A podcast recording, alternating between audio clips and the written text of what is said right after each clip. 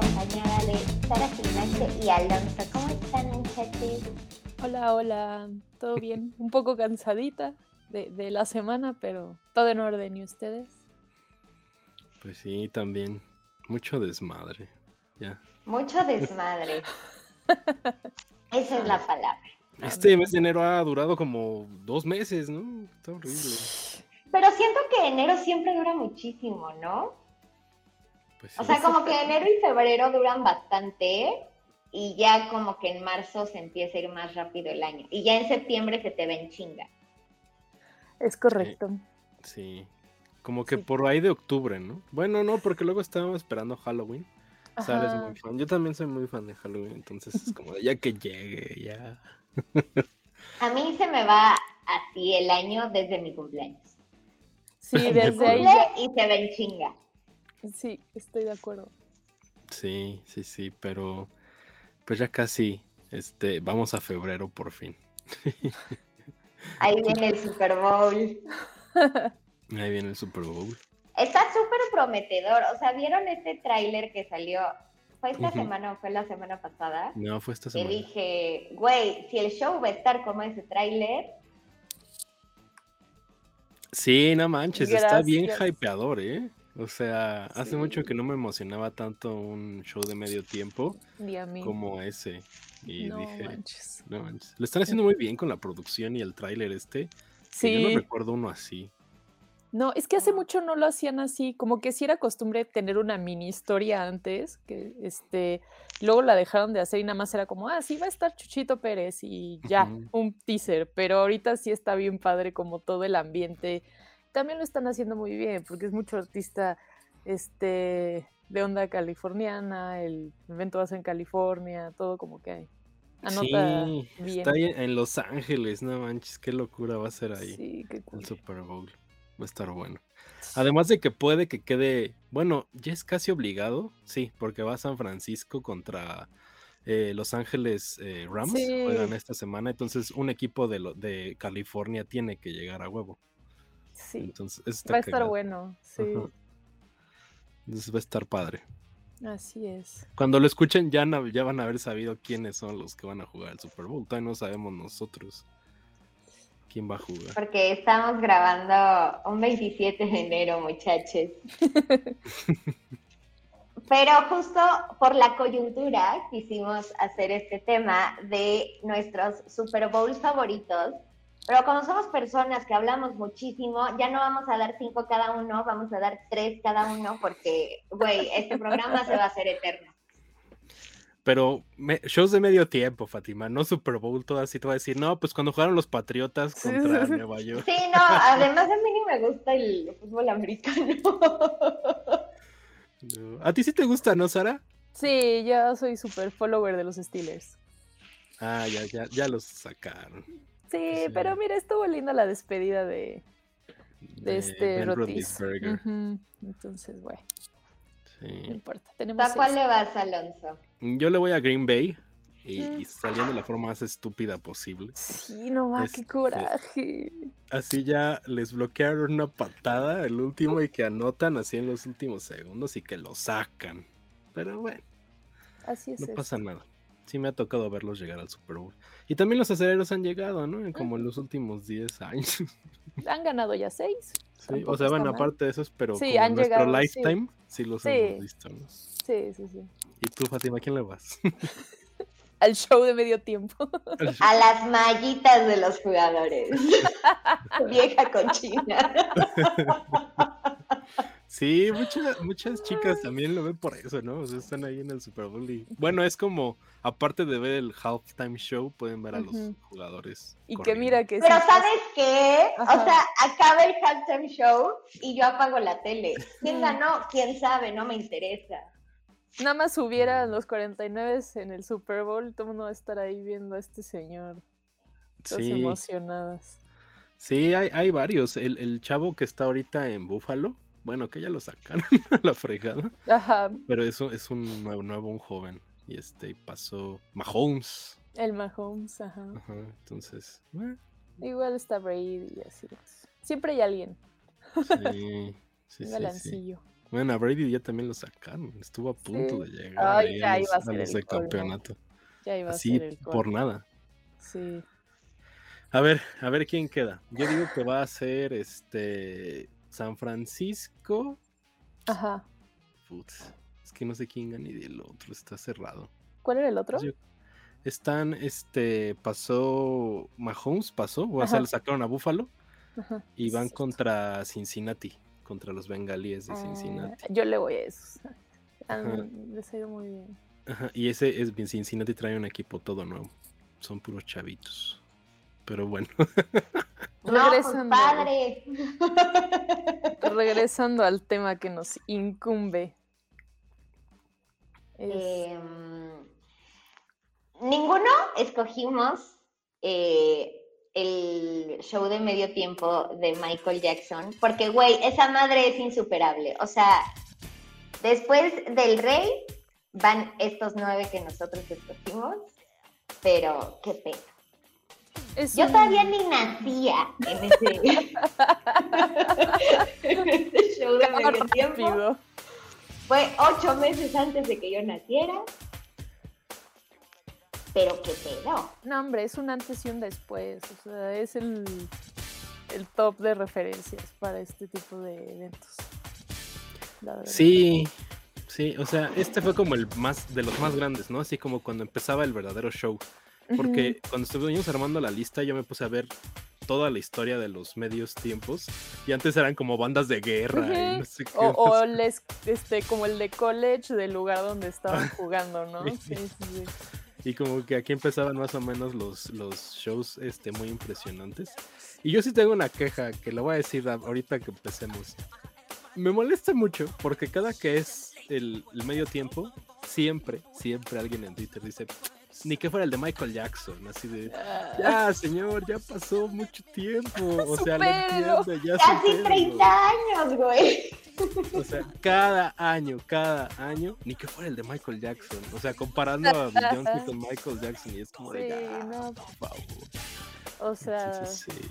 sí, no, y, y venga, o sea, sí se sabe, ¿no? Que este hombre en vida para todo era un maldito perfeccionista y tenía un control de calidad estúpido para las presentaciones, para los músicos, esta guitarrista que sale aquí que es impecable, para las coreografías, la producción, todo tenía que ser perfecto, no salía y obviamente el resultado iba a ser algo tan excelso como esto, ¿no?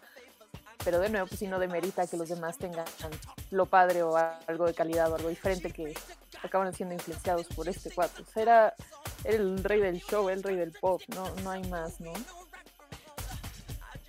Sí, o sea, Michael Jackson creó como la espectacularidad de los shows, de los conciertos. O sea, yo recuerdo desde muy niño íbamos a comer todos los sábados una pizzería y siempre tenían un loop como de conciertos de Michael Jackson, así el Dangerous Tour y tal. Y yo decía, güey, esto es una maravilla, ¿no? Es una cosa de locos. Era un espectáculo gigantesco con estos este, bailables que hacía él y los fuegos artificiales y los cambios de tal que aparecía, desaparecía. pues, o sea, nada que ver. Y no creo que ningún artista lo haya igualado nunca en ese aspecto de los conciertos. Está muy difícil. Las chicas desmayándose ahí. Entonces, creo que obviamente eso iba a permear en un espectáculo de medio tiempo donde iba a estar Michael Jackson, que es la realidad. Yo me acuerdo de él con Slash. O sea, aquí vemos a esta chica que sí he visto el, el video en YouTube como 20 veces. Pero que a veces estaba con Slash y estaba más cagado. Era muy, muy de la época de los 90. Sí, sí, no es que como que se trabó el micrófono. Sí, algo súper noventero, completamente. Y también hasta como el mensaje que traía, ¿no? Porque de repente se da mucho que en los shows de medio tiempo traen algún statement este, al social o cultural o lo que sea. Y este también lo tenía muy evidente, ¿no? Con su canción, todos los chavitos, este... también era muy de esa época tener en cuenta este movimiento que estaba sucediendo. Entonces sí es también muy representativo de la década en general, como de todo lo que se vivió en ese momento relativo a la cultura pop. Sí. Sí, pues era esta onda de Michael Jackson como de la unión de razas, eh, con los niños ahí bueno, aparte. Pero sí, estaban los videos y todo. Entonces era muy bonito, yo creo, toda esa onda que presentaba Michael Jackson. Y muy de la época, como para romper esquemas y para dar un statement, como dice Sara, ¿no? Entonces, añadiéndole eso a, un show y lo que mencionaba yo de la espectacularidad, pues lo hace todavía más memorable, creo yo. Pero Fátima es tu favorito. Y sabes que además traía músicos y traía bailarines y todo, pero perfecto, siento que él lo pudo hacer solo y hubiera sido igual de memorable. Sí. Sí, y sabes que me acuerdo mucho de esta onda de que está él parado. O sea, que se tarda un chingo en empezar y está él ahí. Dos minutos de aplausos, güey. Ajá, es como de. Solo Michael. Sí. Pues sí. Qué cosa. Pues Pero, ¿quién quiere empezar, muchachos? ¿Quieres tú, mm. Sari? Porque... Va, para seguir rompiendo el, el orden, me late, me late. Va. Este, el primero que voy a mencionar es el de Beyoncé en 2013 para el Super Bowl 47 de Nueva Orleans. Ah, la verdad es que lo escogí además de que soy muy fan de Beyoncé desde toda la vida, desde que existe Beyoncé. Es un show que obviamente fue influenciado por el de Michael Jackson, pero me gusta la idea de que sea sencillo y sea muy bueno, porque no tenía tantas luces, ni tantas cosas, ni tantos, o ni cambios de ropa, ni nada, era ella sola cantando y bailando, que es algo que siempre le he reconocido a esta mujer. Nadie hace esta hazaña de bailar en tacones, coreografías tan elaboradas y además cantar y cantar bien, ¿no? Este, recordamos que eh, salieron algunos memes de ese número que fueron muy del momento, pero fue un gran show. Eh, cantó canciones de ella como solista, como Round the World, Love on Top, Crazy in Love, pero también estuvo muy padre que se integraron las chicas de Destiny's Child. Estuvo un momento que estaba Michelle y Kelly ahí con ellas cantando canciones de Destiny's Child y como que sí te llega ¿no? a, la, adolescencia. Este, estuvo muy padre además verlas a las tres cantar y bailar The Ladies, que también era una canción muy del momento y que se empezó a usar hasta el cansancio en bodas y en cosas. Este, era una coreografía muy icónica que todo el mundo quería saber y bailar y ver. Pero pues nada, la verdad es que se me hizo muy bonito. Uno, que toda la atmósfera era muy pro mujer. O sea, incluso el, escenario eran siluetas de la cara de mujer, los enfoques que hacía la cámara al público siempre eran mujeres, los músicos que estaban ahí todas eran mujeres, muy, muy de empoderamiento, ¿no? Y este es el, el, show de medio tiempo más tuiteado en la historia. Tuvo más de 200 mil tweets por minuto así de, viral llegó a ser. Iba a salir Jay-Z, pero aquí el, el, Don dijo, no, no, yo no quiero quitarle el spotlight a mi mujer, está bien, que sea su momento. Y la verdad es que está muy cañón, porque sabemos que muchos shows son muy colaborativos y mezclas muy padres de diferentes artistas, y esta chica se lo echó sola, completito, y con la gracia que la caracteriza tan tejana ella, este, fue muy aclamado en los medios. La Rolling Stone dijo así de Pex, o sea, ya tenía que salir ella sola haciendo lo suyo, no necesita nada, ni cambiarse, ni hacer otra cosa más que hacer lo que ella hace, que es bailar y cantar a su manera. Estuvo nominado a varios Emmys y pues nada, o sea, después regresó al 50, creo que fue con Bruno Mars, que también estuvo, estuvo muy cagado, aunque no sé si para el 50 fue lo que esperábamos. Pero sí creo que es de los mejores que ha habido, fue un gran show, y de nuevo, muy sencillo en su manera de presentarse en la producción, pero de muchísima calidad, como muy clásico. Entonces, no sé qué opinen. Yo sé que no todos somos tan fan de Beyoncé como yo, pero creo que era un show que valía la pena mencionar. Y justo lo que dices eh, del de Michael Jackson, que era un güey súper perfeccionista, esta mujer también, eh, vi el documental de su presentación en Coachella y qué pedo. O sea, todo sale perfecto gracias a que ella tiene esta atención en cada detalle. Eh, a mí no me gusta, no soy fan de Beyoncé, em, pero, güey, el talento es innegable, te gusta o no, te sabes tres canciones de ella, te gusta o no. Em, y güey, bailar así en taconada y que no se te vaya el aire y todo es súper, súper admirable. incluso, no, o no. perdón, clases, ahorita que dijo de los tacones, empezaron a surgir en las clases de danza entre bailarines la técnica para bailar en tacones como Beyoncé. O sea, ella marcó esa tendencia para aprender a bailar así porque nadie lo lograba como ella. Eso es así como algo que me llama muchísimo la atención de su estilo. Ya, perdón. Eh, me van a matar, pero es que este es uno de los que a mí no me gusta de estos shows, el de Beyoncé, yo creo que porque nunca he sido fan de Beyoncé o porque esperaba mucho más, ¿saben? O sea, lo recuerdo con estas pantallas que de repente se veía ella muchas veces y la parte de Single Ladies y cuando salen Kelly Rowland y Michelle y todo, pero esperaba más espectacularidad siendo Beyoncé y como que en ese momento sentí que algo me había faltado. No sé por qué. O sea, tengo varios así en la lista de los que no me gustan de plano, incluido el de Bruno Mars también, donde ella vuelve a salir con Coldplay y todo. Ese es de los peores. Y el de Maroon 5, perdón, también si no me gustan nada.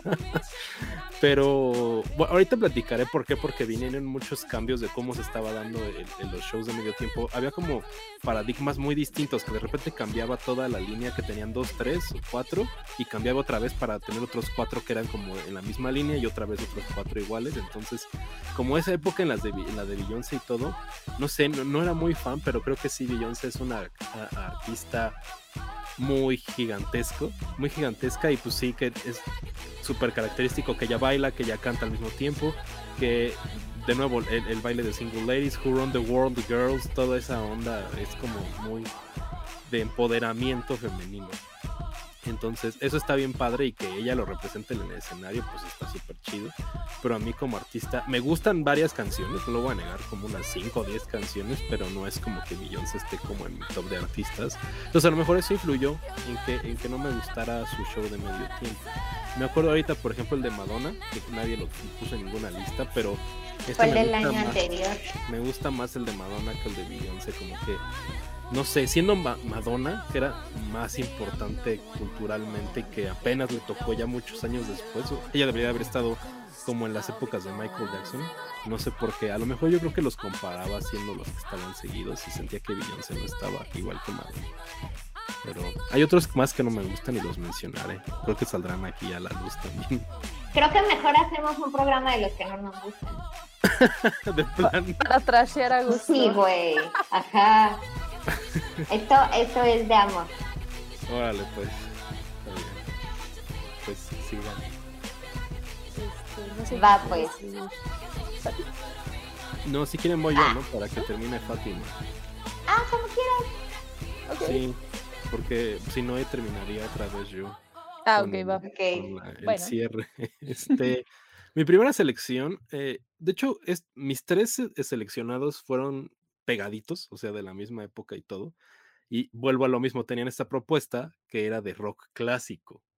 Entonces, esos fueron los Super Bowls, los halftime shows a los que yo estaba acostumbrado y los que más recuerdo haber visto. Y el primero es el de los Rolling Stones, que aquí está, que eh, era esta onda como de... Pues sí, o sea, mucha gente de los que va al Super Bowl seamos sinceros, es gente más grande que no son puros chavitos y son fanáticos del deporte.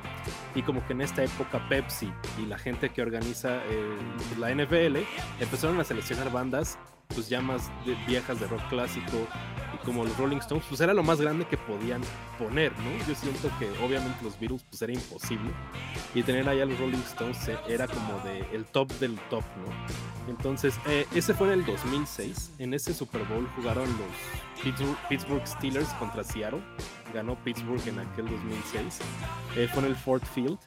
Y este y cantaron Start Me Up, Satisfaction y tenía fueron tres rolas, pero algo muy característico del show, como se ve aquí en las imágenes, si lo están viendo en YouTube, es que salió el logo muy icónico de los Rolling Stones y lo pusieron ahí en medio, y era cuando la gente se metía al estadio a, ver a la banda, cosa que después quitaron por algunos problemas de que se dañaba el campo o a veces regresaba y a veces lo quitaban. Obviamente en el último de The Weeknd era imposible por cosas pandémicas, pero tener a la gente ahí, adentro de, la, de la cancha, eh, viendo a la, a la, banda y que las tomas tuvieran, los tuvieran a ellos, aparte de a los Rolling Stones, eso es de lo que más me gustaba. Y fue una tradición que como que en los Super Bowls se va cambiando. No sé cómo va a estar este año si lo regresen, yo creo que no. Va a ser como más show aparte y la gente va a estar desde las butacas con las luces y demás cosas. Pero lo recuerdo como muy icónico, muy importante y uno de los que más a mí me ha gustado entre los tres que escogí. Eh, pero sí, es como vuelvo a lo mismo, la espectacularidad que menciona Sara con Beyoncé y lo tenía Michael Jackson, pues ver a los Rolling Stones ahí tocando es una cosa que Entonces, no sé si lo recuerdan, estuvo bastante padre la neta. Sí. Y bueno, ya que hiciste mención de la marca patrocinadora, güey, ese fue de Nextel, no de Pepsi. ¿A poco? Sí, el de el siguiente ya fue de Pepsi, que fue el de Prince, y luego estas llantas Bridgestone, y ya de ahí todos han sido Pepsi. Yo pensaba que siempre había sido Pepsi, así toda la vida. Entonces Nextel. La era del Nextel, qué cosa. Sí, y estaba en el mero main, claro que podían pagar un show. Y bueno, es increíble ver a esta banda en vivo. Eh, Mick Jagger se mueve cabroncísimo. Que bueno, ya con el tiempo dices, ay, no se vaya a romper el señor. Tiene más energía que los tres juntos, tiene mejores movimientos que los tres juntos y este hombre nunca se va a romper. Em, y sí, me acuerdo muchísimo de que la lengua estaba iluminada. Eh, y bueno, que ahí también era más común que se echaran las canciones completas a todos estos medleys que hacen ahorita. Y también me acuerdo que brillaba mucho el saquito de mi Justo eso, eso fue lo que cambió, eh, que eran las canciones tal cual, toda la canción completa, otra canción y otra canción y ya, adiós. Tocaron tres canciones, aquí las tengo. Start Me Up, Rough Justice y Satisfaction y ya. Y en los nuevos es todo el, el, repertorio del artista, o sea, las más importantes tienen que salir así como con cachitos, entonces cambia, cambió mucho el formato también. Y digo, también lo puedes este, entender en un sentido estratégico, ¿no? De intentar, este, ya más en el lado digital, como viralizar diferentes grupos con diferentes artistas y que entonces no se te desgaste muchísimo un solo artista, sino que entre todos como que se echen la mano. Pero sí se le reconoce que estos señores que tienen toda la vida trayectoria y que no tienen tal vez este, el mismo aguante de, de una Beyoncé o de una Madonna, lo hacen con gracia, lo hacen perfecto, lo hacen como los rockstars que son, ¿no? Es, ese es el elemento rockstar, ¿no? Que, que, se paran y dan todo y es increíble y no, o sea, no hay ni por dónde ver, es perfecto, ¿no? Y ellos, eh, desafortunadamente no he tenido el gusto de verlos en vivo, pero quienes lo han visto me han dicho que es un show para morirse, o sea, que es maravilloso y ahorita que no tienen baterista, es una tristeza, pero pero venga, no dudo ni tantito que son una cosa tremenda en vivo. ¿Tú los has visto, no, Fátima? Sí, ¿qué vinieron? ¿2015, 2016 al Foro Sol?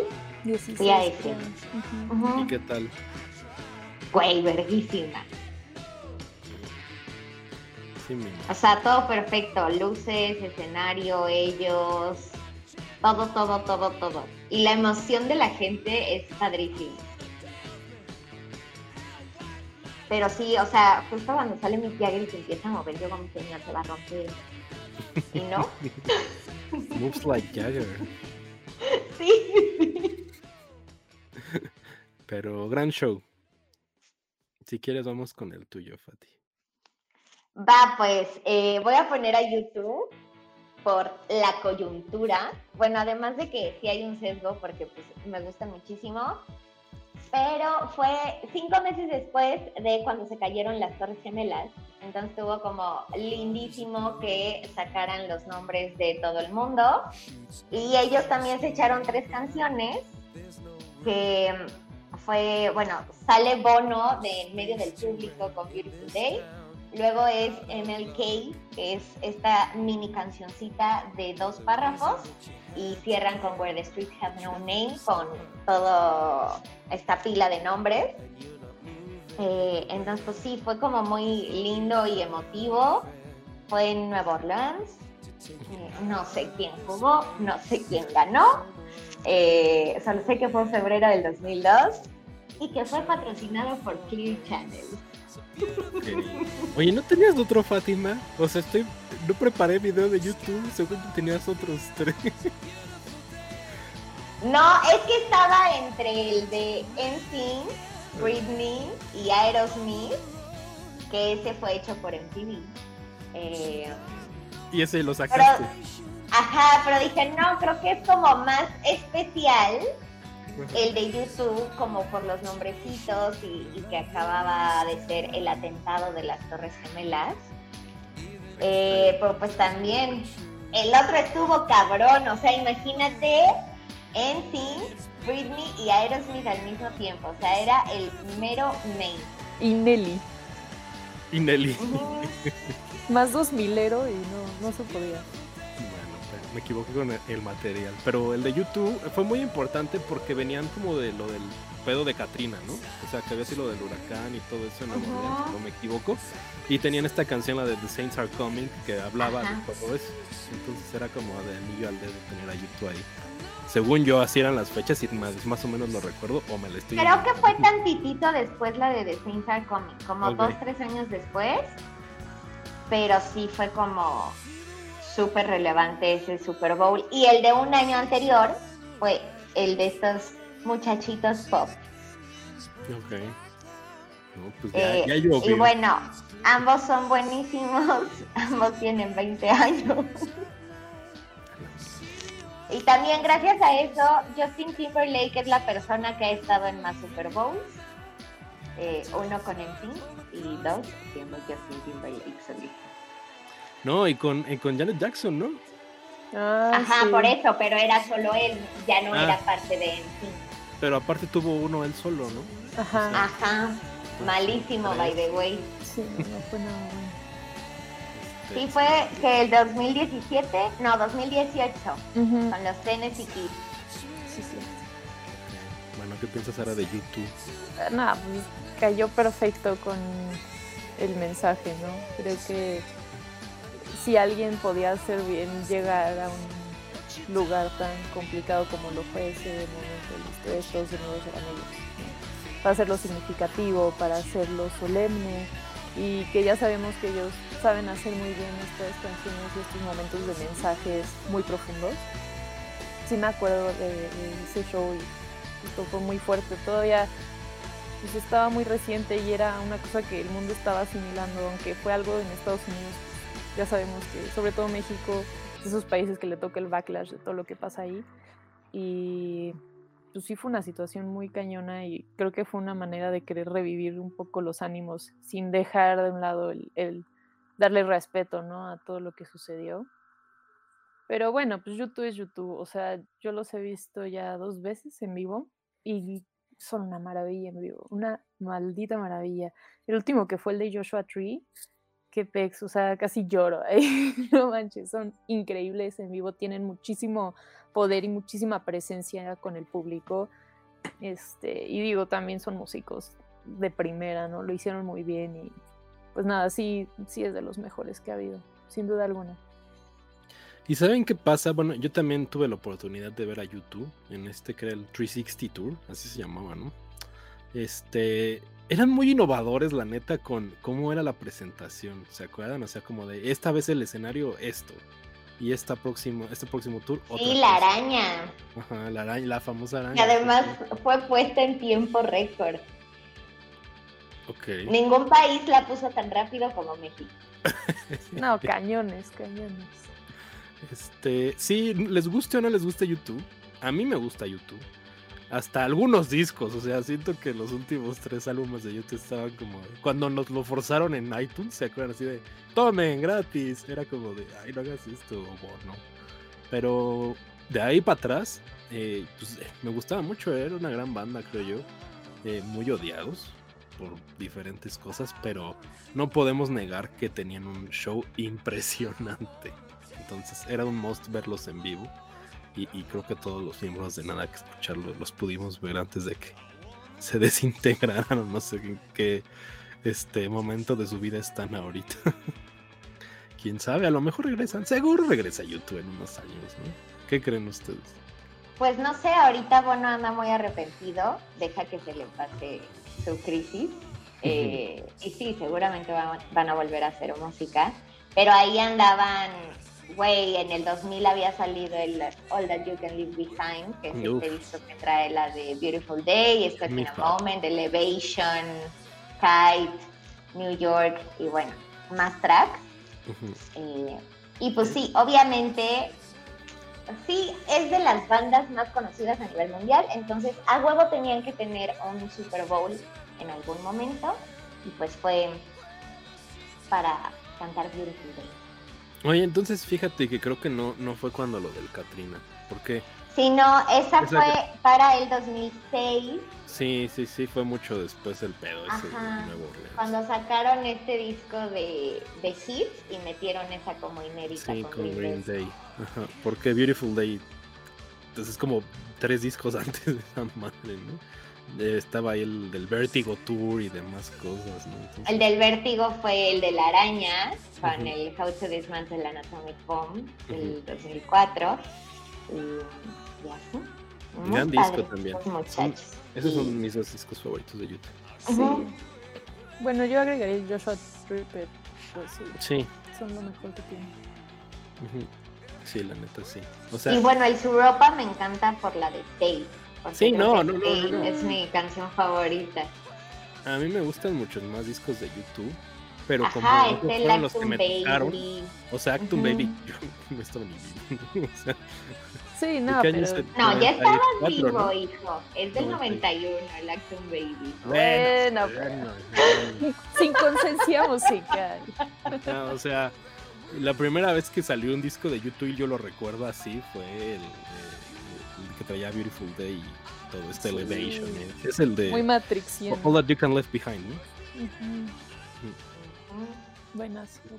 Bueno. Va, pues, Mm, vamos con sí. el siguiente de Sari. Sigo, sigo. Pues el siguiente que escogí fue a Prince en el Super Bowl 41 que fue en Miami. No recuerdo, no tengo aquí el dato quiénes jugaron. Este, pero bueno, Prince. ¿Qué, qué podemos decir? Hubo un poco de controversia porque sí tocó canciones de él, pero tocó covers también, muy a su versión funkera. Este, primero empezó con We Will Rock You, luego ya Let's Go Crazy, Baby I'm a Star, Proud Mary, luego este, covereó Best of You y All Along the Watchtower, que ya también mencionamos en los covers, y acabó con Purple Rain, como de sus clásicos. Este, si nos están viendo en YouTube, pueden ver en las imágenes que su escenario era este icónico símbolo que tenía Prince, que le decía el símbolo del amor, que era muy representativo pues, de de lo que él, este, con lo que él predicaba este rollo de la androginia y de su revolución sexual y toda esta parte. Igual una de las guitarras que saca tiene esta misma forma, saca unas guitarras impresionantes y creo que también es parte de lo increíble de este show, ¿no? Prince ha demostrado en la historia de la música ser un guitarrista excepcional y además de eso, eh, también en su rango vocal es impresionante porque pues, echó canciones de diferentes géneros, de diferentes épocas y diferentes tipos de cantantes y todas a su manera las hizo como que fusionar y fluir muy natural, que es algo que en el otro lado de la controversia reconocían muchísimo, ¿no? Eh, aquí se vio el talento de este señor, aquí se vio que no siempre necesitas un este, autotune o un lip sync para que des un buen show, ¿no? Tú tu guitarra y tu talento y téngale, ¿no? Este soy yo. Eh, ya fue, fue el único show que hizo. Muchos esperaban que hubiera salido antes o después, pero sin duda alguna con este show fue más que suficiente para ver lo increíble que es este señor, todo lo que tuvo este de de historia lo mostró aquí. De hecho, fue, fue antes del de Beyoncé y fue como un parteaguas porque fue el primero que este, estuvo nominado a los Emmys. Y a partir de eso empezaron a considerar más shows de Super Bowl para nominaciones. Él estuvo nominado por dos categorías que también las tengo aquí. Pero bueno, fue súper influencia para regresar un poco esta parte del rock, como decía Alonso, ¿no? la contraparte a lo mejor de los shows pop, este lado de sacar la guitarra y, el lado rockstar. En muchos este, medios como Billboard, como en CBS, como CBS y Rolling Stone, eh, lo, lo, alabaron, ¿no? E incluso le llegaron a preguntar a Dave Grohl así de, oye, si viste que Prince tocó cobereó tu canción, ¿qué, tienes que decir? E, ellos esperando así como, ¿qué? ¿Por qué lo hizo? Yo me metí de así, wow, no puede ser Prince con una canción mía, ¿cómo crees? No, qué honor, porque obviamente este señor es, es un... Es una referencia, es un top, es, fue muchísimas cosas y en su momento sí causó mucha polémica y era este, muy atacado, pero también marcó algo muy definido en un lugar de Estados Unidos que también era muy complicado y lo hizo con mucha autenticidad, con mucho de lo que es él y, también que le dio un rollo al rock de funk que no, o sea, fuera del rock y el pop pues, no estaba tan presente a lo mejor como la cultura pop, ¿no? Y él vino a marcarlo muy claramente y lo hizo muy bien. y pues nada, o sea, es Prince. la verdad es que es increíble este señor. Tiene un estilo muy suyo, muy cool. Y pues que descanse en paz, mi señor. Justo los recuerdos que tengo de Prince en mi cabeza, o sea, siempre es este hombre vestido con una camisa naranja y con un traje azul. Me acuerdo perfecto de él, o sea, me quedó como muy, muy, muy en el cerebro esta presentación, o sea, su vestimenta y, sus luces moraditas. Qué cosa. Y pues sí, talentosísimo este hombre. Además, o sea, fue un año después de los Rolling Stones y creo que todos esos que fueron seguiditos estuvieron buenísimos. Sí, la verdad es que yo iba a poner a Prince pero después del programa de los covers, que se burlaron de mí porque no sabía que Nothing Compares to You era de él, dije, se van a burlar de mí, no van a decir que yo porque puse a Prince, pero sí es de mis shows favoritos. Eh, lo recuerdo muy bien por la lluvia, toda esta onda, el, el, logo ahí en medio, que era su nombre, si se acuerdan, se cambió a The Prince a esa madre y que le decían en ese tiempo The Artist Formerly Known as Prince, porque era la, esa chingadera el logo. Este, y fue muy padre, lo recuerdo muy emotivo. Cuando los shows de Super Bowl pues son para que te impresiones, ¿no? Pero el de Prince fue como muy emotivo, muy bonito, tocando las canciones él ahí en medio, eh, todo morado por el Purple Rain y demás, ahí la gente cantando la canción. Eh, pues lo recuerdo como uno de los shows que más me gustó, así de entrada. Aunque a mí no me encantara Prince, pero como dice Fátima, veníamos de los del rock de Rolling Stones, que era más como poderoso y para que todos brinquen y bailen. Y esto fue una cosa muy bonita ahí en Miami. Eh, tenía aquí el dato que esa vez jugaron Chicago contra Indianapolis ese Super Bowl lo jugaron ellos Entonces, pues bastante bueno. Sí es de mis favoritos, pero no lo metí porque no me, no me correspondía. Como cuando dice Fátima que no le corresponde, no me correspondía a mí agregar a Prince.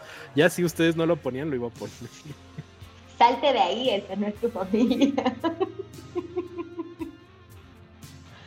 No, pues sí, Diosito me lo bendiga y descanse en paz. fue una muerte que me dolió mucho, la neta. O sea, fuera de que yo no fuera muy fan de Prince, eh, era muy importante porque me gusta mucho Purple Rain, la película. El soundtrack de Batman, que lo hace él, la de Tim Burton, no el score, las canciones de Prince eran así de bueno. Impresionante. crecí escuchando ese soundtrack así en loop. Entonces, sí me dolió mucho cuando murió Prince, la neta. Sentí que se fue muy pronto. No sentía como que fuera su hora, la neta. Además, no sé si te tenía 60, ¿no? no sé. O sea, no estaba viejitito. Yo me no sé qué decía Sara. Que o sea, justo estábamos apenas conociéndonos, trabajando juntos. Me acuerdo perfecto que empezaron las noticias como de, ay, que se siente mal, que esté en el hospital, que no sale del hospital. Y dije, chale, ya valió. Ya valió. pues. Ya valió. Tenía 58, güey. No manches. Sí. Como dato cagado, eh, no sé si todavía está en YouTube, eh, el director Kevin Smith, que hizo varias películas como Mallrats y Clerks y demás, eh, hacía como una serie de stand-up, pero era como anecdótico.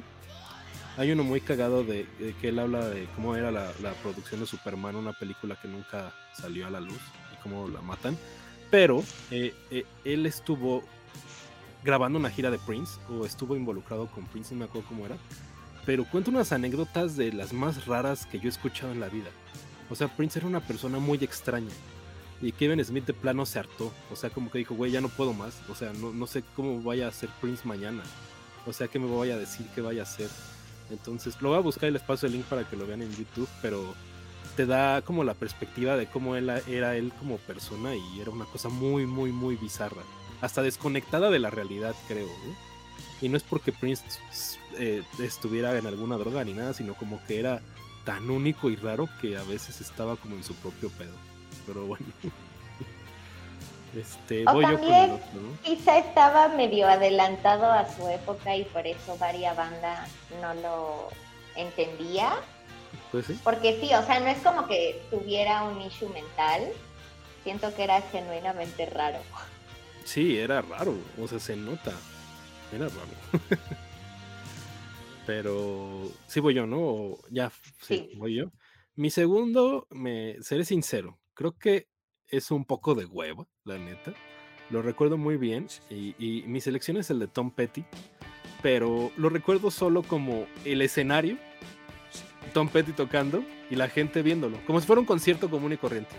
O sea, no tenía nada de espectacularidad fuera de eso. O sea, la gente no estaba tan involucrada, eh, no había como tantas luces ni nada, solo era el escenario que se veía muy bien y pues terminar a Tom Petty ahí tocando estaba increíble, ¿no? Ahora, ¿por qué lo pongo? Porque es de esta misma serie de, Super Bowls con rock clásico y a mí en esa época me gustaba muchísimo Tom Petty y pues tocó sus más grandes éxitos, o sea, toca American Girl, I Won't Back Down, Free Falling, que dice Fátima que el cover es mejor, no es cierto, y Running Down a Dream. Entonces, me encantó ver a Tom Petty en el halftime show, con un show muy regular, pero la gente muy emocionada. Entonces, es por eso lo pongo como uno de mis favoritos y era cuando yo empezaba a tomarle más importancia a los halftime shows, a los shows de medio tiempo. Y decía, güey, o, o sea, esto es grandísimo. No, no creo que aquí pueda estar alguien más grande que Tom Petty. Obviamente hay artistas pop que han estado ahí que son mucho más grandes que él. Pero pues me encantó esa vez, entonces por eso yo lo agregué a la lista. Y ese Super Bowl fue el. El ay, no tengo aquí el dato, se me borró. Pero bueno, ahorita les digo dónde, dónde fue y qué año fue. Pero fue según yo uno antes Fue el de los 42. No, fue de Rolling Stones, Prince, luego Tom Petty y luego ¿A Bruce poco fue. Tom Petty después de Prince? No, pues creo que fue una, un, una bajo- un bajón, la neta. Pero se me hace un gran show. O sea, y era esto de las canciones completas que decíamos hace rato. Entonces, no sé, me gusta mucho Tom Petty, que en paz descanse también. Y verlo ahí este, en un show que, no, que el que yo nunca pude ver en vivo, pues fue muy importante para mí en esa época. Yo por eso decidí agregar. No sé qué piensen y ahorita les doy el año y quién jugó. Bueno, ya lo puso Fátima el año, pero quién jugó. Güey, a mí me van a matar. Yo ahí tenía 14. Entonces, o sea, sí conocía obviamente a los Rolling Stones, conocía a Prince. Pero este y el siguiente que fue de Bruce Springsteen, yo dije como, ¿quiénes son esos señores? Güey, yo a los 14 escuchaba lo que estaba en Alfa, tan tan. O, o si iba en el coche de mi tía, escuchaba a mí. Y ya, pero sí fue como, ¿quiénes son estos señores? ¿Por qué ese Bruce, por qué ese apellido es Springsteen como los Simpson? O sea, yo pensé eso siendo una adolescente y pues la verdad aquí, mi opinión no importa en este show de medio tiempo. Estaba chiquita. Este, eh, el, el- fue el 2008, como dijo Fátima. Jugaron ese fue el, famosísimo Nueva Inglaterra contra New York Giants. Era Tom Brady contra. ¡Famosísimo! es que era Tom Brady contra Eli Manning en Arizona. No mames. Sí, fue muy importante Albarrán. Sí, sí lo fue, sí lo fue. Sí lo fue. Eh, antes de que ahorita Sara dé su opinión, a mí me gustaba mucho Tom Petty por los videos. Hay uno donde sale Johnny Depp joven, muy joven. Me encanta ese video este, eh, donde está él como sombrero loco en los de Free Falling, que es animado y demás. No sé, o sea, desde muy niño me gustaba Tom Petty por MTV, porque lo pasaban en MTV, que era medio pre-Jersey Shore, ¿saben? O sea, de esa época de MTV donde ya no eran videos, sino sí eran videos. Entonces, por eso le agarré mucho el gusto y me gustaba mucho en esa época Tom Petty, pero no sé qué piense Sara de ese encuentro Eli Manning Tom Brady con Tom Petty. No, bueno, primero pues los Manning hasta acá, ¿no? Y de ahí para abajo hace poco, este, mi novio tiene el, ¿cómo se llama? El pase este para ver todos los juegos y los programas y así. Y hay un programa de los hermanos Manning. Y he, sido la más fan del mundo porque lo narran y lo hacen más entretenido, pero de repente tienen invitados, así me ha tocado ver que tienen a Snoop Dogg y de repente Aaron Rodgers y luego tienen a The Rock y otro jugador. Así se pone buenísimo, se ríen, comentan, platican, recuerdan. Se ponen muy bien, la verdad. Este, pues, pues sí, su lugar a quien merece. Pero ya del show, tampoco soy la más fan de, ese show como tal, pero sí reconozco la importancia de, Tom Petty, sobre todo como en el frente de la música country. Es, es un referente, es, es muy importante. Y sí lo topaba un poco, sobre todo porque era la época recuerdo muy bien de los iPods y pues, yo lo que escuchaba en el iPod era como el vaciado de la música de todos. Mi papá metía sus cosas, mi hermano metía sus, ya sabes, como de todo. Y mi papá tenía unas listas de Billboard por década, como lo mejor que había habido cada año.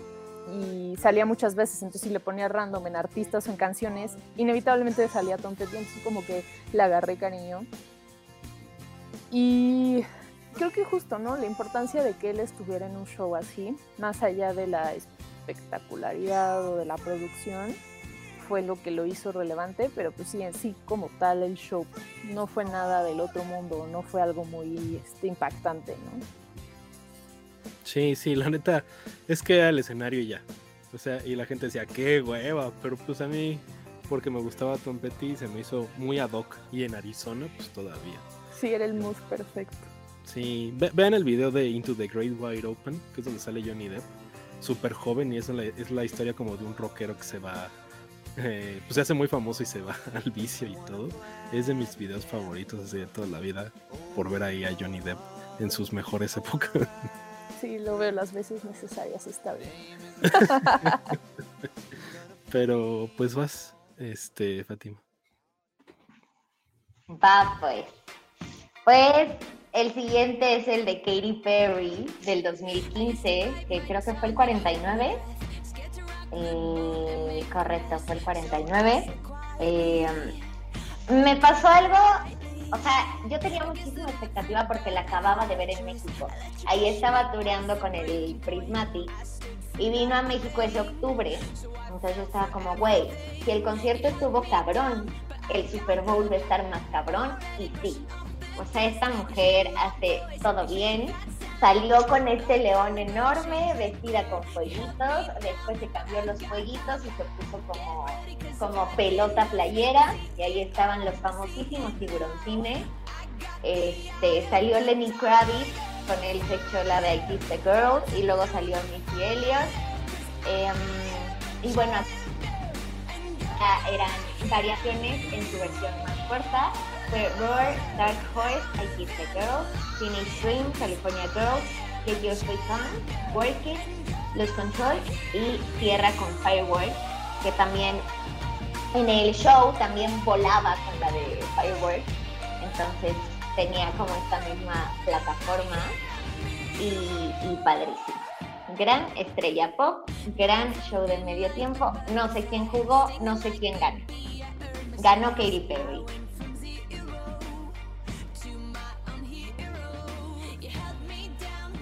Este, no, sí, de los mejores, definitivamente. Creo que ese show para mí tuvo dos momentos. El primero, la parte de Katy Perry, que también me tocó verla en vivo esa vez. Y qué cosa tan espectacular, hermosa, increíble, alegre, colorida, viva, energética, hermosísima. Un buen recordatorio de que amamos a Katy Perry. Este, y luego tuve el otro lado de de repente ver a Lenny Kravitz ahí, yo no podía con la pava. Y luego... Guay, es el hombre más sexy del planeta, O qué sea, cosa. Toda la vida, sí. O sea, no importa cuántos años tenga, lo sigo siendo lo seguiré haciendo por siempre, ¿sabes? Este... Y te digo, y luego Missy Elliott, que también llevaba mucho tiempo como que ya apagada, y regresa, y regresa con muy buenas canciones. Este... De hecho, hace poco la vi regresar en Twitter también, y es como super coach motivacional, así, "Tú échale ganas, aunque tu día haya sido difícil, tú puedes, es padrísima la señora. La verdad es que yo sí crecí con ella y era súper fan, entonces también me movió un buen. Además de que fue una combinación muy extraña, estuvo muy padre. O sea, eran momentos como muy separados, pero muy emocionantes todos. De escuchar a Lenny Kravitz cantar esa canción fue una cosa muy extraña, pero muy padre. Nada, pues todos nos acordaremos por siempre de Let's Start. Es lo que iba a decir, fue uno de los más memeables, ¿no? El de Katy Perry. Eh, ¿Qué año dijiste que había sido Fátima? El de Katy Perry. Febrero del 2015. Es que no sé por qué, pero yo no estaba en México. Me tocó un viaje y estaba. Yo de, no, no, necesito ver el, el show de Super Bowl. Y estaba yo en Twitter y ya habían salido los tiburones. Y estaba todo el mundo de, no, es que Left Shark y yo estaba buscando un lugar para meterme a verlo. Y recuerdo que apenas llegué y fue como de, güey, está increíble este show. O sea, qué pedo. Katy Perry se la mega voló. eh, todas las canciones. Me acuerdo lo del, sí es cierto, lo del León cuando entra con Roar y todo. Es, Y es también muy, estas pantallas en el piso, cómo se movían y cómo estaban sincronizadas, también estaba muy cabrón, o sea, todo. Ujú, Todo, toda la pelota de playa también. Que justo todo esto lo incorporó en el show que tiene ahorita de Las Vegas, ¿no? Como todos los eh, cosas con, con cara. Porque hay, en el show de Las Vegas hay un excusado con cara y sale una popo cantando y no sé qué. Y salen los tiburones también. Entonces se hizo como parte de la personalidad misma de Katy Perry. Pero sí recuerdo que era en su auge, o sea, era uno de sus mejores momentos. Y que estuviera ahí, yo lo recuerdo como uno de los mejores, así de los más completos. Y también lo hubiera puesto, pero ya lo había puesto Fátima, pero sí es de mis favoritos. Con el otro. Ese no es tu lugar. Es de los que más me gustan, fue muy padre. Y este, y pues sí, recordamos a Lift Shark, que tenía hasta su cuenta de Twitter, me acuerdo. Sí, fue súper relevante, fue el personaje de ese año. Sí, sí, sí. Sí, creo que salía hasta en el Rewind, ¿no? De los cuando salía YouTube Rewind y salían ahí los tiburones y todo. Ajá. Pues sí. Que Diosito me la bendiga, mi Perry. Ah, Güey, que sale mucho más barato ir al Play en Las Vegas que, que ir al... Ay, ¿te congelaste, Fátima, o me congelé yo? Ya no te escuché. No sé. Que sale más barato. Ah, decía que...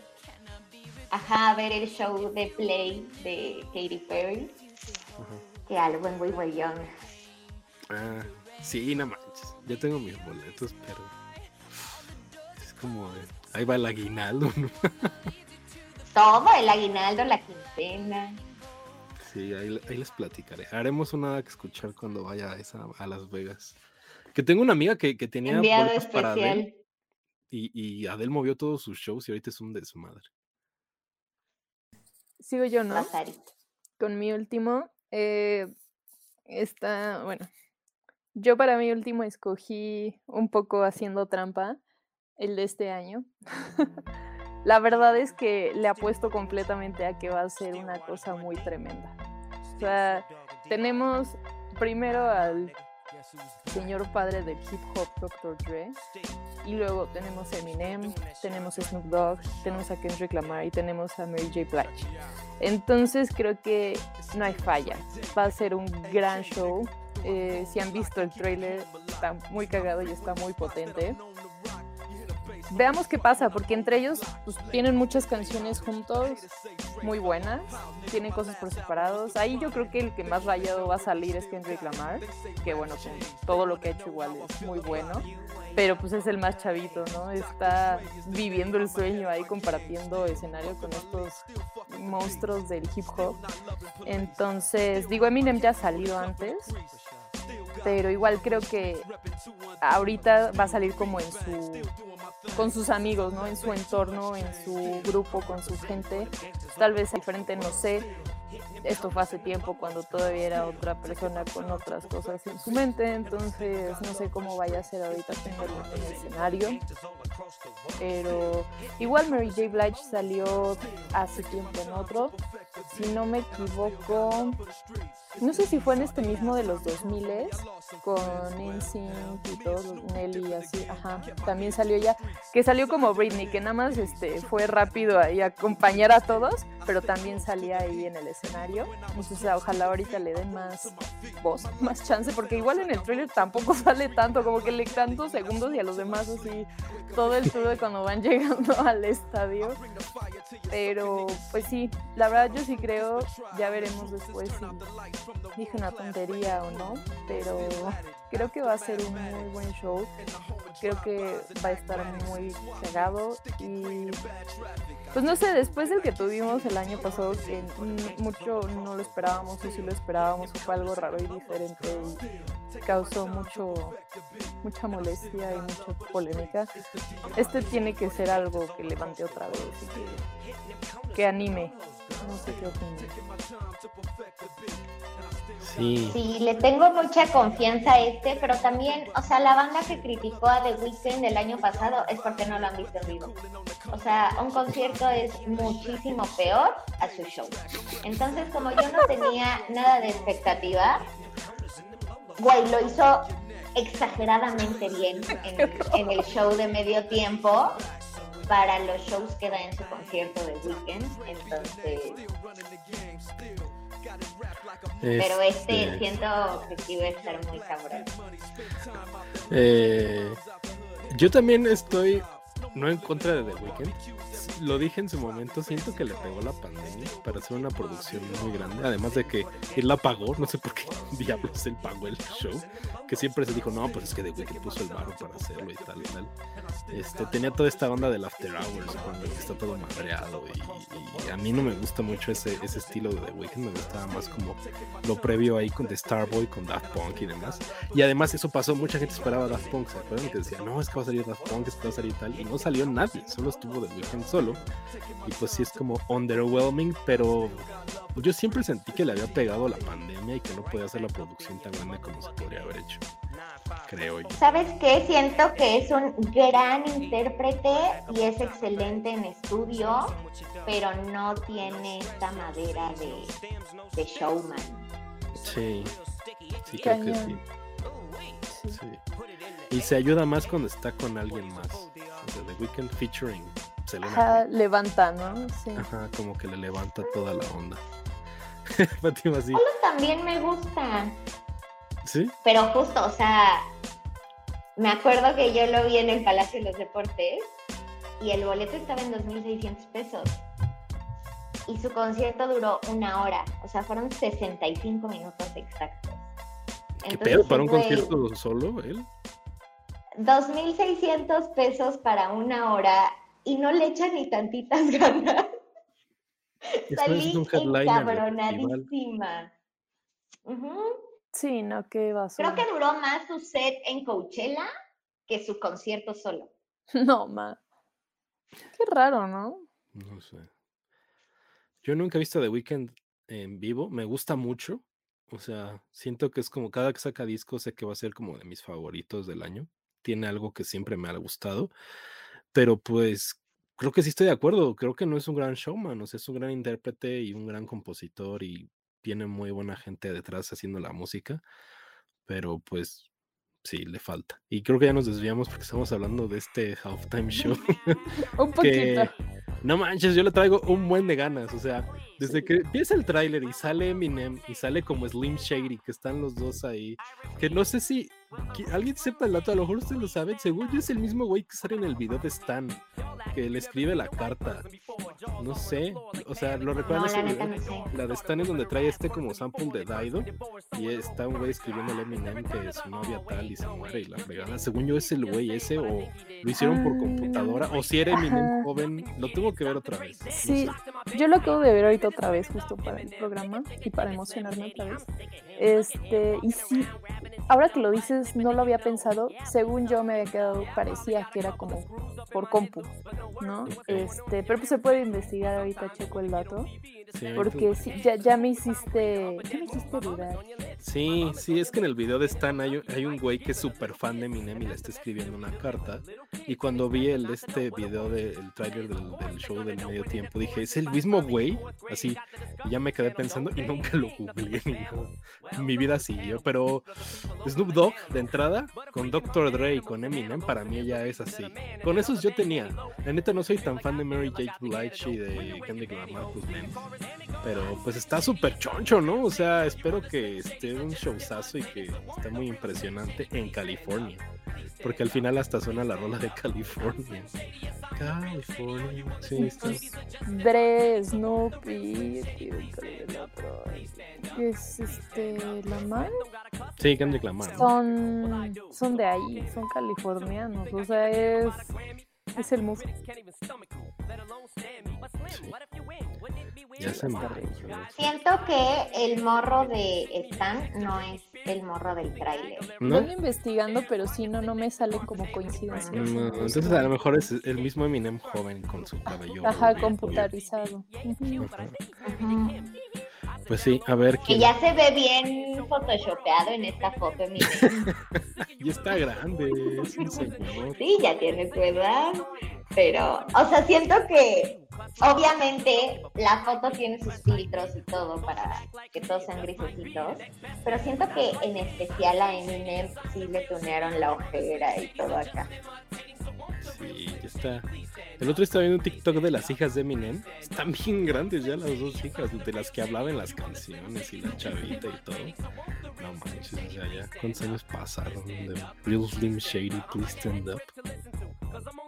Es que, güey, tiene 49. En octubre cumple 50. Y se ve muy bien. Sí. Cuando cante Lose Yourself, así en el show van a decir entonces nada. Se va a caer el estadio, güey. Y yo con ellos. no más, por favor. O sea, yo espero que sí hagan algo como de lo que tienen ellos, porque este Eminem y Dre tenían como un sí. Supergroup, el de D12, tenían cosas bien padres juntos. Entonces, por eso hay como muchas canciones que quiero que suenen, pero híjole, por cuáles irme. Sí, tenían un buen juntos, ¿no? Lo de Praise, Back, Entonces, sí, estaría cagado que colaboraran otra vez. Una de sus hijas es más grande que yo. La no ¿Cuál de las 22 de febrero del 93, la grande. Y la chica, 25 de diciembre del 95. No, pues sí, ya llegó vivo. Pues sí, esperemos que este programa sale después de que fue el Super Bowl. Mm, creo que. Creo que no, ¿verdad? Dos días antes. Ok, pues a ver, a ver si le atinamos a la predicción. Yo digo que llega San Francisco contra Kansas City. sí, a ver si le atinamos. Santa madre. San Francisco, Kansas City, ahí en Los Ángeles. Yo espero si llegue a Cincinnati, pero pues habrá que ver. sí. bueno. Sigamos, sigamos. Voy yo con mi número 3, que es el show de The Who, que lo recuerdo como mi favorito de toda la historia de los medio tiempo del Super Bowl, porque sí fue muy espectacular. O sea, tenían esta onda que se iluminaba todo con la bandera, como con los colores de The Who, que pues es la bandera del Reino Unido, rojo, azul y el blanco. Eh, lo recuerdo muy padre, o sea, cantando ellos Pavo O'Reilly, este Pinball Wizard y todo, y el poder de The Who ahí en el escenario. Y por eso yo lo puse como mi favorito, porque sí es mi referente, ¿saben? Así de cuando recuerdo uno de los shows de Super Bowl, recuerdo a The Who. Ese es lo primero que me viene a la mente. Porque ese sí lo vi, no como el de Michael Jackson que no lo vi. el, de, el de The Who sí me tocó y fue como de wow. Y recuerdo a los comentaristas de aquella vez de emocionadísimos y la gente de ESPN y ya viendo ahí a Roger Dudley y todo. Entonces, por eso es mi, mi show de Super Bowl favorito, que yo haya visto así, que lo pudiera ver en la televisión. Y fue en el... Uh, aquí está. Tocaron Pillboy Wizard, Baba O'Reilly, Who Are You, See Me, Feel Me y Won't Get Full Again. Y jugaron Indianapolis contra Nueva Orleans en el 2010. Y otra vez Peyton Manning contra Drew Brees. Y gran, gran show de Super Bowl, mi favorito definitivamente. Aunque no me gusta de Who, o sea, no, no. Bueno, sí me gusta, pero no es de mis bandas favoritas, ¿saben? O sea, no es como de mi top de que tenga que ver a The Who, que por cierto sí los he visto en vivo, los vi en el Palacio de los Deportes. Y también es un show impresionante, pero no sé, me gustó mucho en su tiempo y me sigue gustando a la fecha y hay veces que lo pongo así en YouTube random a ver para verlo. Muy padre. Fátima va a decir que esos señores... Yo me acuerdo mucho de estos señores, sus luces en este circulito que cambiaba a verde también y el vocal, güey, trabado con la armónica. Me acuerdo perfecto de eso. Yo nunca me voy a olvidar lo de las luces. O sea, fue muy impresionante para mí. Como el círculo que se movía y se expandía con las luces. Era muy, muy, muy padre. Dije, esto es un show completo de Super Bowl. O sea, una gran banda e interactuando con la audiencia, con las luces del, estadio y todo. Y por cierto, muy buen juego ese de Nuevo Orleans contra, contra No sé qué piensa Sara de, de, de Sí, no, fue un showzazo. Yo me acuerdo, justo las luces, este, los platillos del baterista estaban increíbles porque también eran estos colores en círculo de, de la bandera. Se me hacían como hermosísimos. Pero mm, creo que lo que pasa con The Who, que es el ejemplo perfecto de una banda de estadio, lo, o sea, lo definió muy bien cómo suenan, cómo se presentan, cómo se sienten, que es lo que se usa de referencia, ¿no? Para ciertas bandas o ciertos conciertos que te hacen sentir eso, ¿no? El, el típico show de estadio, aquí está. O sea, son unos rockstars, son históricos hicieron todo lo que saben hacer muy bien. Este, tampoco son de mis bandas así top ni nada, pero obviamente me gustan varias de sus canciones, reconozco su trayectoria eh, y lo hicieron increíble. Fue muy impactante, fue muy espectacular y fue muy memorable. O sea, en, esa línea de, de, eventos masivos musicales, ¿no? Sí, sí estuvo muy padre esos señores y el, viejo de la armónica. sí, ver a The en vivo es otra cosa. Sí, no son de nuestras bandas favoritas ni las que tengamos así en los tops, pero traen un gran show. Y sí es como lo define Sara, eh, eh, esos de estas bandas de estadio, que, que ya no hay muchas, la neta. The Weeknd no es estadio, definitivo. No. ni de venue cerrado. Ni... No, no, ni de nada ya. Ni de Plaza Condesa, ¿no? De Spotify y se acabó. Llévenselo al estudio, enciérrenlo ahí y ya. Chale. Bueno. Eh, vamos con tu último, Fátima, a ver. Güey, la neta, o sea, además de que este estuvo muy cabrón, tenemos que reconocer que las mujeres hacen grandes shows de medio tiempo y los hombres que van a deber. Eh, escogí el de J-Lo con Shakira. Este yo lo defino como la clausura antes de la pandemia. este show nos dijo ya, este va a ser el último show y nos vamos a encerrar. Em, estuvo muy cabrón, fue en Miami. Em, empieza Shakira con, con este conjuntito rojo. Eh, canta la de She Wolf, Empire, ojos así, con Whenever, Wherever. I Like It, y ahí en eso sale Bad Bunny, güey. Chantaje, Hips Don't Lie. Em, y luego sale Jennifer López en un tubo, porque Jennifer López le da cabrón al pole dance y sale con Jenny from the Block, In It's Funny, Get Right, Waiting for Tonight, Booty y mi gente con J Balvin, y ahí también J Balvin sale con el que calor queja, eh, On the Floor, y luego sale su hija eh, para cantar la de Born in the USA, y luego juntas, eh, bueno, ahí también sale Shakira tocando la batería, y ya juntas se echan Let's Get Loud y el Waka Waka.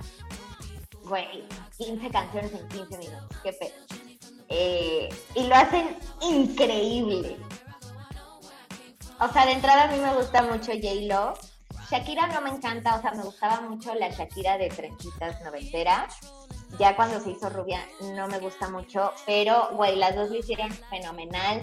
Las bailarinas lo hicieron fenomenal. La hija de Mark Anthony también, o sea, todo estuvo bien, güey. Girl Power, mucha brillantina, mm, mucho todo y padrísimo. Lo que no entendí es por qué Bad Bunny se echó la de chantaje si es con Maluma. Pero algo de disqueras debió haber ahí, porque no entendí.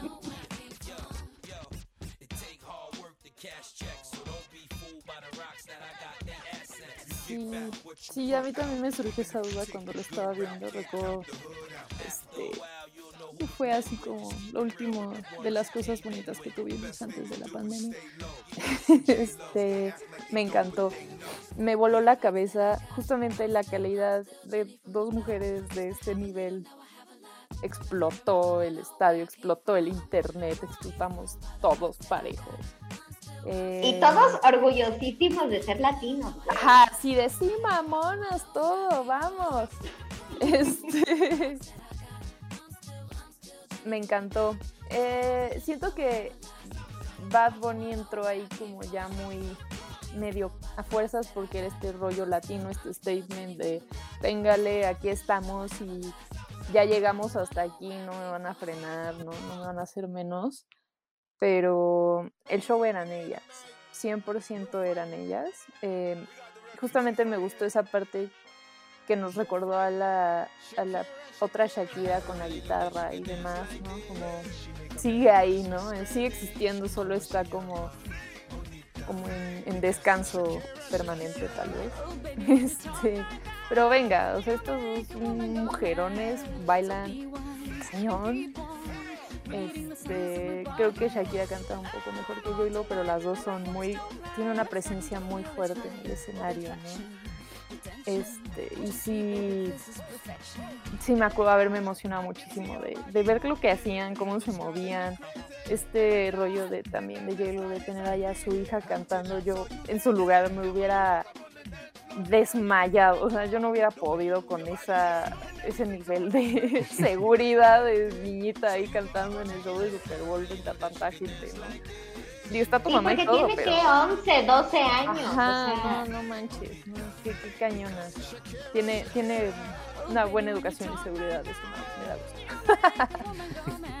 Pero sí, me encantó, me encantó y ha sido de lo, de lo más cañón que he visto. Y también pues, la producción en general fue muy impactante, fue muy espectacular. Cada una como por separado y las dos juntas hacían cosas muy increíbles. Entonces creo que eso era como, no sabías ni, ni, ni qué procesar de todo lo que estaba sucediendo. Este, y sí, padrísimo, padrísimo todo. Muy, muy hermosas ellas.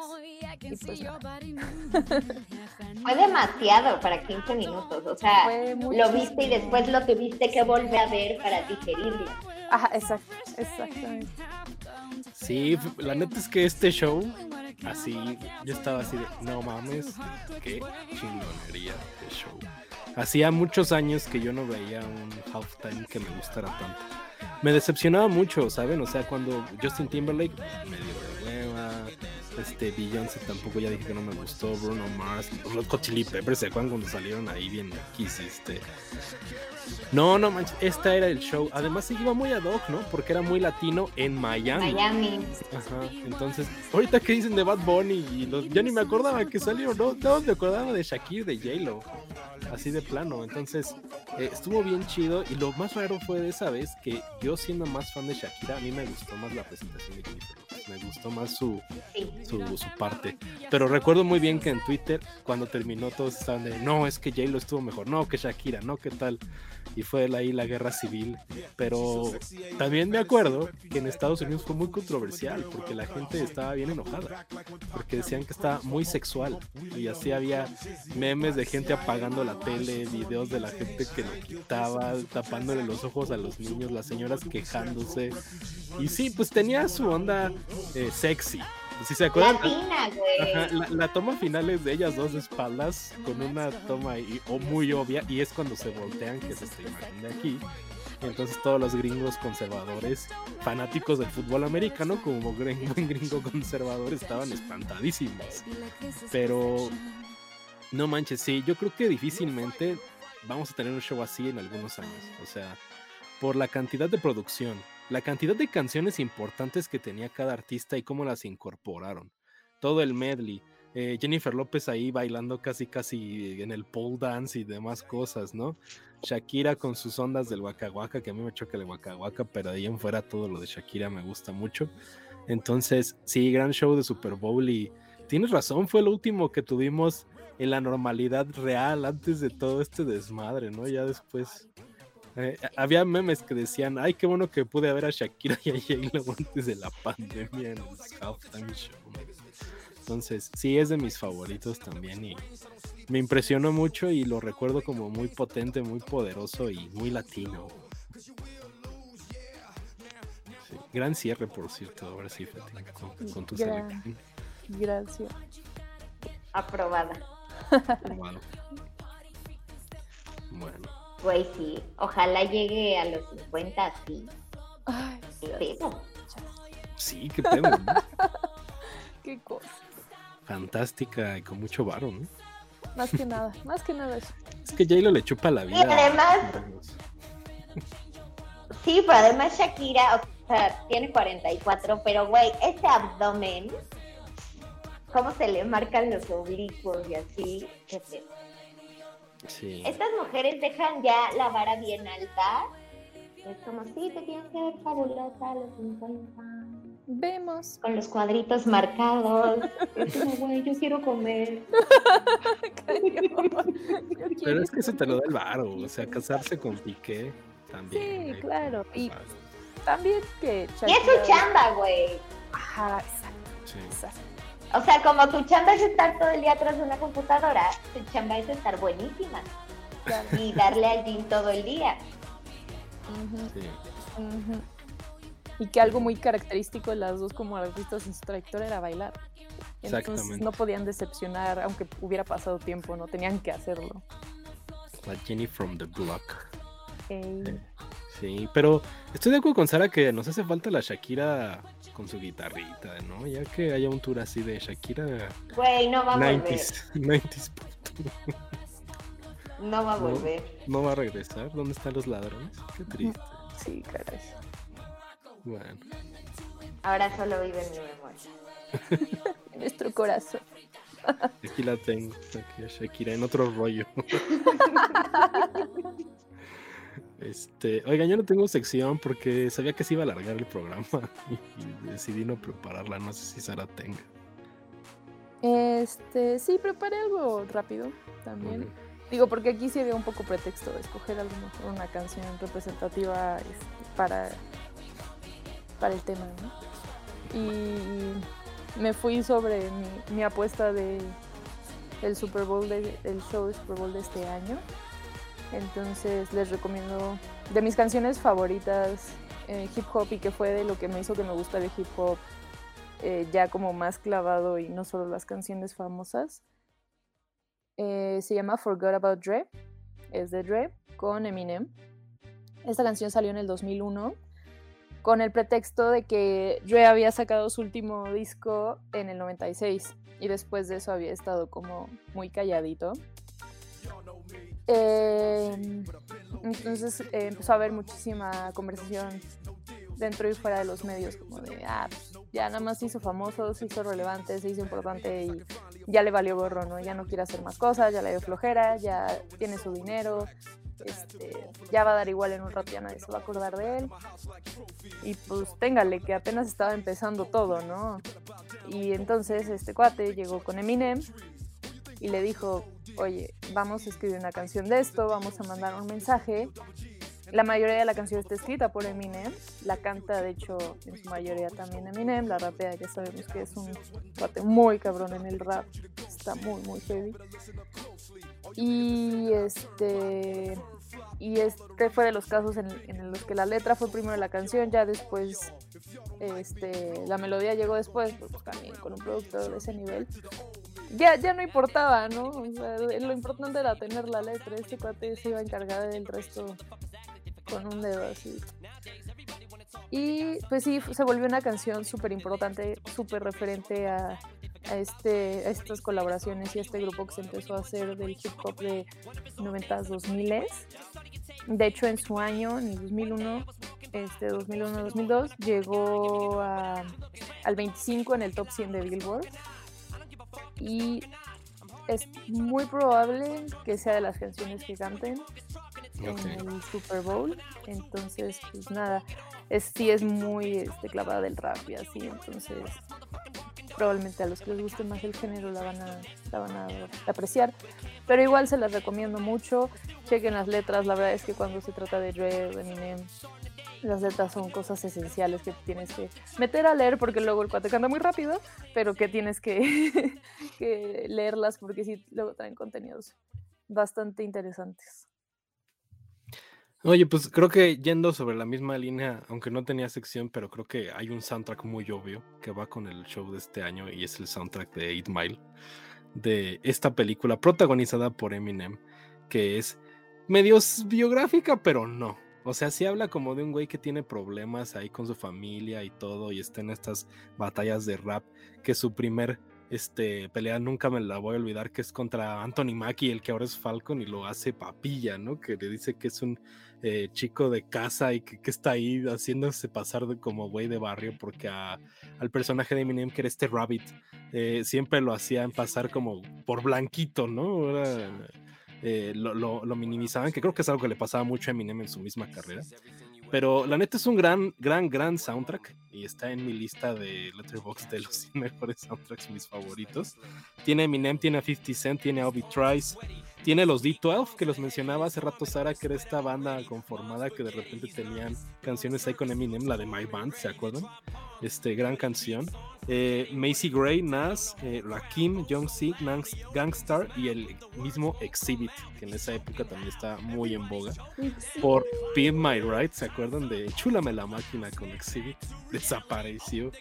Pero fue uno de los grandes momentos del hip hop. O sea, desde que mencionas ahora que empezaban esta onda de, Snoop Dogg, Dr. Dre, Eminem, y de repente teníamos a tantos, que fue el momento más grande que tuvo la escena, yo creo, cuando más explotó, ¿no? Nelly, este, estábamos ahí platicando de Nelly, eh, eh, Flavor Flav que venía ahí de, otras cosas. Entonces, 50 Cent. Fue uno de los grandes momentos del hip hop y pues pegó ahí. 8 Mile justo ganó la canción como mejor canción original en los Oscars. Eminem no lo recibió porque pues Eminem era medio vamos, la neta, ¿no? Y con los shows de premios y todo los odiaba y no quería estar ahí, no fue a los Oscars, lo recibió un güey ahí que era uno de los productores, no me acuerdo qué, con un outfit horrible que traía un collar espantoso, pero para componerla Eminem fue a los Oscars de hace dos años, ¿fue? o tres, y cantó por primera vez así en vivo 8 Mile digo, este Lose Yourself de 8 Mile, que pues fue la presentación que la debía y fue uno de los grandes momentos de los premios de la Academia de ese año. Entonces, teniendo todo este hip hop poderoso y teniendo a Eminem y la canción que menciona Sara de Dr. Dre, pues va a estar bueno el show de medio tiempo Super Bowl. Fátima la ve así como impresionada. Güey, ¿sabes qué me impresionó ahorita que googleé? Se estrenó en octubre del 2002. Cumple 20 años esta película. Mira, qué chido. 20 aniversario. Ojalá saquen un nuevo Blu-ray. Sí, es, es, es. La neta, la película no es de la gran cosa. Era más el fenómeno de Eminem protagoniza una película y el ah. soundtrack es una chingonería. Que sí lo es. Y además la tenía que ver por hacerte el culo el rubito. Claro, así como. Sí, ya la vi.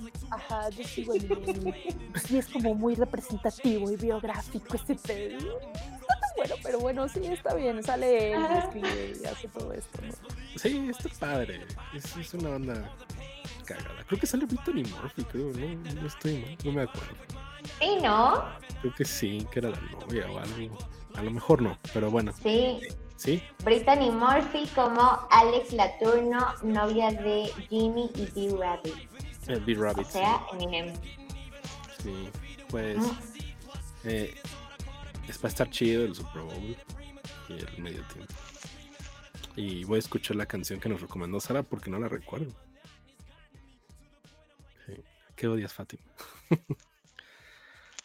Güey, pues odio, ya lo dije, como que siempre las mujeres tienen que sacar la casta porque los hombres no hacen buenos shows de medio tiempo. Eh, y sabes que también me caga que se mencionó muchísimo justo en este Super Bowl de J-Lo y Shakira, que era como la esposa de Piqué. No, mamón, Shakira ya era Shakira cuando Piqué seguía en la banca. O sea, no puedo con eso. Girl power. Sí, no, eso es horrible. Y he visto artículos más recientes así de la esposa de Piqué, güey, Shakira le lleva 20 Güey. vidas a ese cabrón y ella Ajá. tiene mucho más barro que él, yo creo, ¿no? O sea, Sí, que y el como güey nadie dice el esposo de Shakira, güey. Sí, no, es este. Es, los, los Patriarcado. Eh, La esposa de Mark Anthony, nadie dice la esposa de Mark Anthony. Ex La ex de, de Alex Rodríguez. la novia de Ben Affleck. Güey, es que además a ella le han dado como siete anillos de compromiso. Sí, tiene su colección, como Thanos. Ella es como Thanos, pero de los anillos de compromiso. Mira, sí es feliz. Te digo que J-Lo le chupa la edad a los novios. O sea, a Ben Affleck yo lo veo bien madreado y ella está así fabulosa a los casi 60. ¿Cuántos tiene J-Lo? No, güey, tiene 52, espérate. Bueno, pero ya andan los 50s. Pero yo siento que está mejor ahorita que en sus 20, 30. Sí, no, definitivamente. O sea, vamos, siempre tuvo cuerpazo, pero ahorita. Sí, estoy de acuerdo. Me caga no tener ese cuerpo. Amén.